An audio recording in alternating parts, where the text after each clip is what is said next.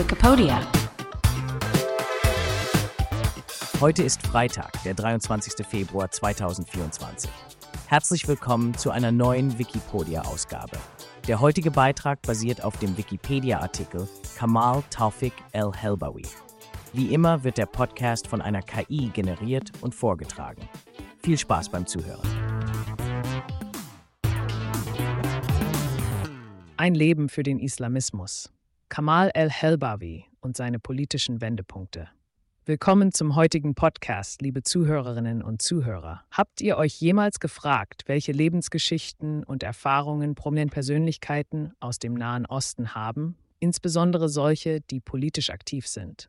Heute sprechen wir über Kamal Taufik el-Helbawi, eine ägyptische Persönlichkeit, die für sein Engagement im politischen und islamischen Kontext bekannt ist. Lasst uns gemeinsam seine inspirierende Biografie erkunden. Geboren wurde Kamal el-Helbawi am 19. April 1940 in Ägypten. Denkt mal darüber nach, wie viel jemand erleben muss, der in diesen bewegten Zeiten im Nahen Osten aufwächst. Aus kleinen Verhältnissen kommend, entwickelte Kamal schon in jungen Jahren ein starkes Interesse für gesellschaftliche und politische Fragen. Seine Neugierde und sein Engagement führten ihn dazu, Mitglied der Muslimbruderschaft zu werden. Wisst ihr, was die Muslimbruderschaft ist? Sie ist eine der ältesten und einflussreichsten politischen islamistischen Organisationen in der arabischen Welt, gegründet im Jahr 1928. El-Helbawi studierte an der renommierten Al-Azhar-Universität und erwarb Abschlüsse in arabischer Sprache und islamischer Gesetzgebung. Seine Studienzeit, könnt ihr euch vorstellen, war der Grundstein für sein späteres Wirken. Nicht nur akademisch bildete er sich weiter, sondern auch seine politischen und organisatorischen Fähigkeiten wurden geschärft. Wie viele von euch engagieren sich leidenschaftlich in einer Organisation? El-Helbawi tat genau das und wurde schnell zu einer Schlüsselfigur innerhalb der Muslimbruderschaft. Seine Karriere war geprägt von seinem Einsatz für den Islam und der Förderung islamistischer Ideen. Aber wie beeinflusst das Leben eines Menschen, wenn er ständig im Rampenlicht steht? Exil mag ein hartes Wort sein, aber El-Helbawi sah sich gezwungen, sein Heimatland Ägypten zu verlassen. Dies geschah im Jahr 1988 nach Unstimmigkeiten mit der ägyptischen Regierung. Stellt euch vor, ihr müsstet euer Heimatland verlassen. Herausfordernd, nicht wahr? El-Helbawi zog nach Europa und ließ sich schließlich in London nieder. Die Geschichte lehrt uns oft, dass das Exil auch neue Möglichkeiten mit sich bringt, und so war es auch bei ihm. In London gründete er das islamische Zentrum Finsbury Park und wurde zu einer wichtigen Stimme der muslimischen Gemeinschaft in Europa. Aber was genau macht jemand in seiner Position? El-Helbawi arbeitete als Berater und Experte für islamische Gruppen und verhalf der Perspektive des politischen Islams auf internationaler Bühne zu Gehör.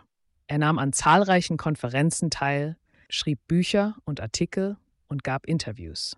Sein Einfluss erstreckte sich sogar bis zum Europäischen Parlament, wo er zur Verbesserung des Dialogs zwischen der muslimischen Welt und dem Westen beitrug. In dieser Zeit gab es jedoch auch Kontroversen, mit denen El-Helbawi konfrontiert wurde. Kritiker warfen ihm vor, extremistische Ansichten zu fördern, obwohl er selbst jede Form von Gewalt ablehnte. Ein schwieriger Spagat, oder? Wie bewahrt man seine Überzeugungen und fördert gleichzeitig den Frieden in einer Welt voller Missverständnisse und Konflikte? Trotz dieser Herausforderungen blieb El-Helbawi ein Fürsprecher für den interreligiösen Dialog. Für ihn war klar, dass nur durch Verständigung und Respekt eine bessere Welt möglich ist. Er betonte stets die Bedeutung von Bildung und war ein Befürworter für demokratische Prinzipien innerhalb der muslimischen Gemeinschaften. Ihr seht, es geht darum, Brücken zu bauen, nicht Wände. Die Umbrüche des arabischen Frühlings im Jahr 2011 bedeuteten auch für El-Helbawi einen Wendepunkt.